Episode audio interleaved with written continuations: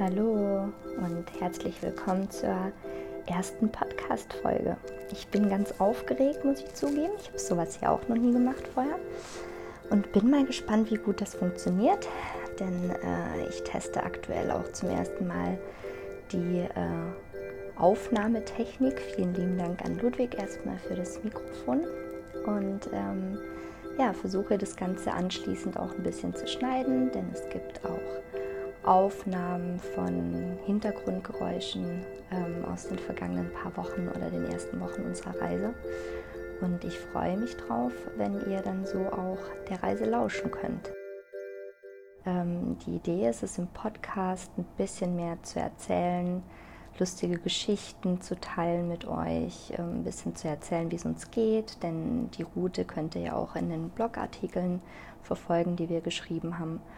Und dementsprechend sollte der Podcast ähm, eher so ein bisschen ja, tiefere Einblicke geben und nicht so ganz die, die Reiseroute abbilden, aber euch einfach ja, so ein bisschen erzählen, was wir gerade machen, wo wir sind und wie es uns geht. Ich würde auch bei dieser Folge mal ganz am Anfang anfangen, ähm, wie man das so tut. Und der Anfang war die Abreise. Und das haben ja die meisten von euch gar nicht mitbekommen. Die liebe Julie war mit am Flughafen, aber ansonsten wisst ihr ja gar nicht, wie es uns so in den letzten Stunden erging. Ähm, ihr wart größtenteils auf unserer Party. Nochmal vielen lieben Dank dafür.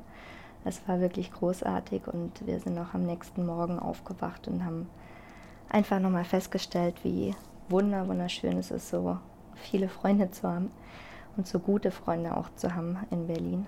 Und ähm, wir freuen uns nach wie vor über jeden Einzelnen, der uns besuchen kommt und ein, ein Stück mit uns diese Reise machen möchte. Aber kommen wir nun zum alles entscheidenden Morgen, als es dann losging. Ich habe das Datum schon vergessen. Ich glaube, es war der 27. Februar. Ja, es war der 27. Februar. Und wie man eigentlich so äh, denken würde, ähm, müsste die Vorfreude dann, wenn es losgeht, am größten sein dem war nicht so. wir sind morgens aufgewacht und wir hatten doch beide, also ich wahrscheinlich noch mehr als Tom, wir hatten beide ganz schön, schön weiche Knie. Und ähm, auch so dieser Moment, dann die Tür hinter sich zumachen zu müssen, da ist bei mir tatsächlich auch so ein bisschen Panik hochgekommen.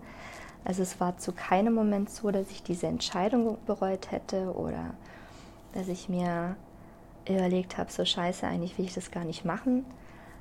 Aber ich glaube, es war so dieser Moment, ähm, wo einem äh, bewusst wird, dass man die ganzen Sicherheiten hinter sich lässt, dass ähm, ab jetzt nicht mehr monatlich Geld aufs Konto kommt, wenn man ja arbeiten geht, ähm, dass man nicht mehr das sichere Gefühl von einem Zuhause hat, ähm, in das man ja auch jederzeit zurückkehren könnte, was zu einem selbst gehört.